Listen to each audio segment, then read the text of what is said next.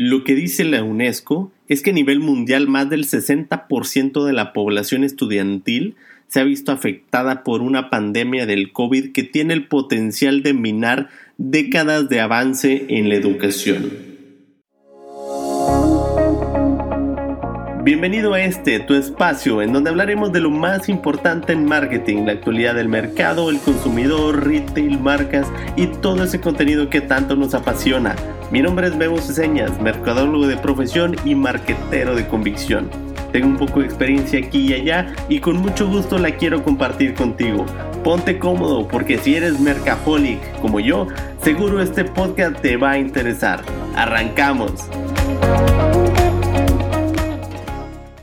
¿Qué tal? Muy buen día. Bienvenidos nuevamente a este espacio para hablar de temas de marketing y tendencias relevantes del sector. Muchas gracias a todos los que nos siguen y nos pasan sus comentarios y, ¿por qué no? Solicitudes también, claro, súper bienvenidas. Es más, vamos a hacer algo. En estos días voy a hacer una dinámica en Instagram para saber qué temas te gustaría que abordara en próximos capítulos. Si no me sigues, súper invitadísimo a que terminando de escuchar este podcast vayas a Instagram y nos conectemos sirve que hacemos esta comunidad de conocimiento más grande todavía. Volviendo al tema de las solicitudes, uno de los primeros temas que me han solicitado ha sido hablar de qué ha pasado con la educación. Yo normalmente traigo ya una agenda de qué tema tratar cada semana, pero esta dinámica de que ustedes también alimentan este contenido me parece excelente y en especial este tema de educación se me hizo bien interesante. Me dije, de una vez platiquemos de este tema súper actual. Entonces, hablemos de educación post-COVID. Vamos a platicar sobre qué ha pasado con la educación estos meses, cómo nos ha afectado a todos y de qué forma se ve el panorama. También hablaremos de nuevas herramientas, negocios que están aprovechando esta ola de oportunidades generadas por la digitalización de la educación. Veremos algunos ejemplos y también de personas que están emprendiendo en este camino. Por último, te daré algunas recomendaciones si eres parte de este grupo o te gustaría iniciar en un camino emprendedor por esta línea. La UNESCO menciona que a nivel mundial más del 60% de la población estudiantil se ha visto afectada por la contingencia del COVID.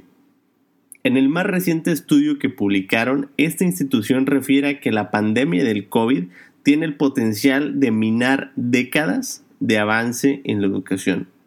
Dentro de todo este estudio, la UNESCO ha comunicado una serie de ideas, por así llamarle, a la educación pública de cada país. Investigando sobre estas ideas y recomendaciones, te lo puedo resumir en tres ejes principales. La tecnología, el profesorado y la infraestructura. Por un lado está la tecnología. Es por demás sabido que las clases virtuales se convirtieron en la realidad de la educación. Algunas instituciones esto les tomó por una total sorpresa y no estaban preparados, mientras algunas otras ya disponían de algo de avance y el reto fue menor, aunque aún así todos se la vieron bien complicada, la verdad. Lo que recomienda la UNESCO es contar con recursos tecnológicos disponibles para el alumno y el profesor. Aquí obviamente haciendo un especial énfasis en herramientas digitales que permitan a los estudiantes aprovechar todos estos recursos para impulsar el aprendizaje. El segundo eje es el profesorado.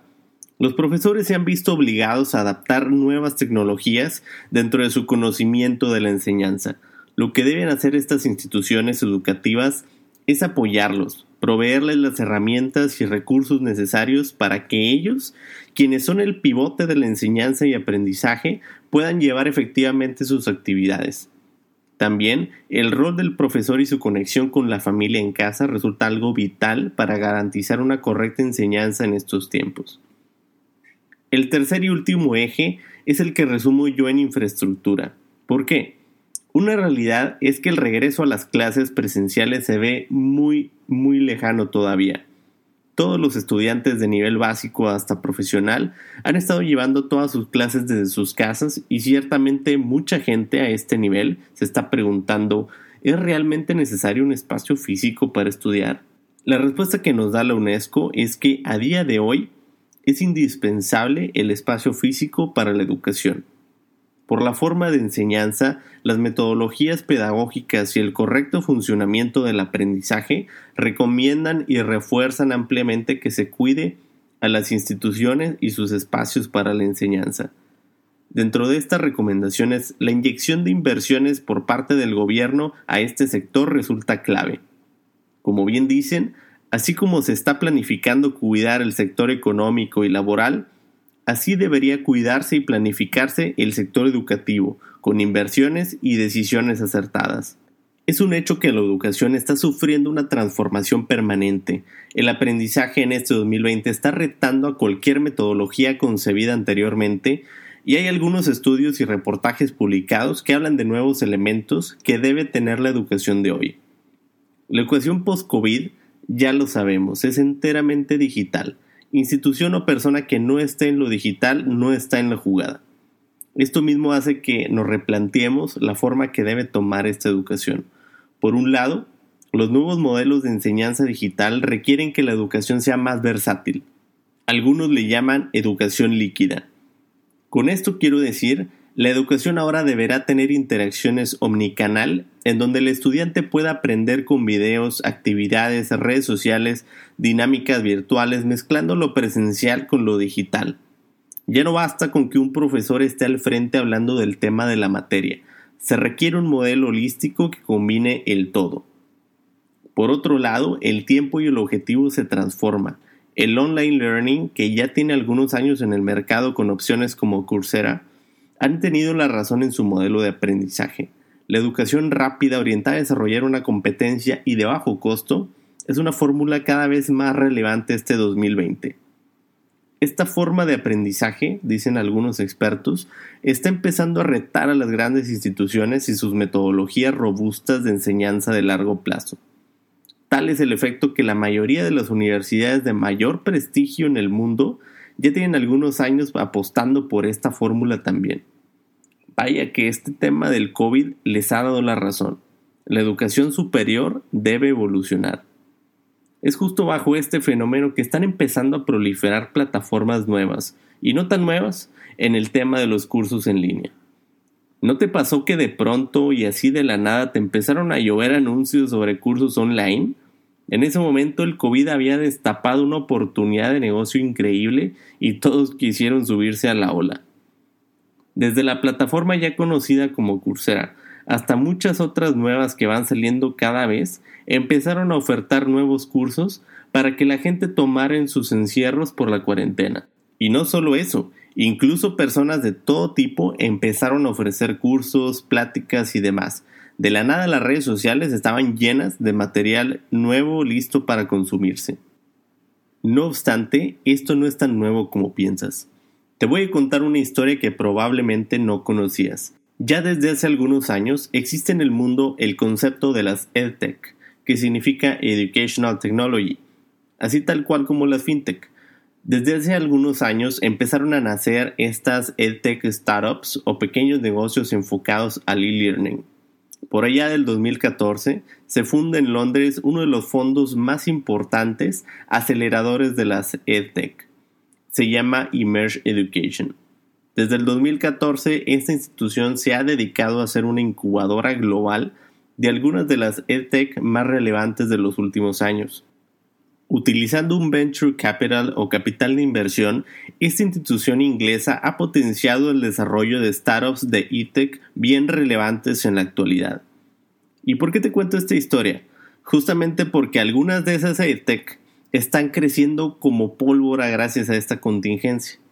No sé si has escuchado de una de ellas, se llama Criana. Criana forma parte de esta familia de EdTech Startups y ha venido creciendo una enormidad estos últimos meses, ofreciendo cursos en línea para la comunidad hispanohablante. Además de estas startups, yo creo que también coincides conmigo en que mucha, mucha gente se está animando a ofrecer servicios en esta pandemia. Desde asesorías, clases, cursos, pláticas, hasta talleres en línea. Pero ojo aquí nada más de en quién confías tu aprendizaje. Digo, no todos estamos capacitados para impartir cursos, asesorías y clases de la noche a la mañana. Si tú, amigo, eres de esos emprendedores que están ofreciendo esta oferta online de cursos, clases, asesorías o similares, no te sientas mal por lo que estoy comentando. Digo, no creas que tengo algo en contra de las personas que comienzan este camino. Al contrario, qué bueno que estás emprendiendo en este sector. Y si tú me lo permites, déjame darte algunas recomendaciones que pueden servirte para tu estrategia digital.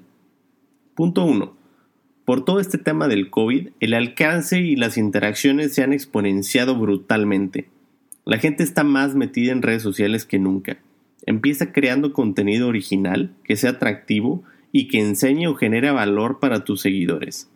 Evita ser de esos sitios que repostean lo que todos ya están posteando. Punto 2. No solo se exponenció el tráfico en las redes sociales, también la competencia. Haz un benchmark, no solo de tu competencia inmediata. Fíjate en qué hacen los grandes. Vete a las ligas mayores. Inspírate de ellos y crea tu propio contenido de valor. Punto 3. El más importante. Sé profesional. Si estás en este ámbito seguramente ya lo debes de saber. Siempre documentate, estudia constantemente, prepara con mucho empeño todo tu material. Si sigues estos tres puntos y tienes constancia, sé que te irá muy bien con tus proyectos. Ya para concluir este capítulo, en lo personal pienso que estos cambios llegaron para quedarse en su mayoría. Todas, y digo todas las instituciones educativas tienen el reto y el compromiso bastante grande de innovar en sus modelos de educación. La situación y el mismo cliente los obligarán a ser cada vez más omnicanal, a ofrecer herramientas nuevas y un aprendizaje híbrido entre las dinámicas virtuales y la enseñanza presencial. Las EdTech supondrán cada vez una competencia más relevante en el sector porque muchos jóvenes podrán optar por estudiar en esta EdTech en lugar de una universidad. Ojo con esto, que es muy posiblemente algo que veamos en próximos años. En fin, Estamos en épocas de muchos cambios y la adecuación sin duda es parte de todo este tablero de juego. Esto es todo por hoy, espero te haya gustado y sobre todo te pueda llevar algo nuevo el día de hoy. Te invito a que sigamos platicando del tema en mis redes sociales. Encuéntrame como Mercaholics Podcast en Facebook e Instagram. Si te gustó, no olvides compartirlo con tus amigos y colegas y nos escuchamos en la siguiente emisión.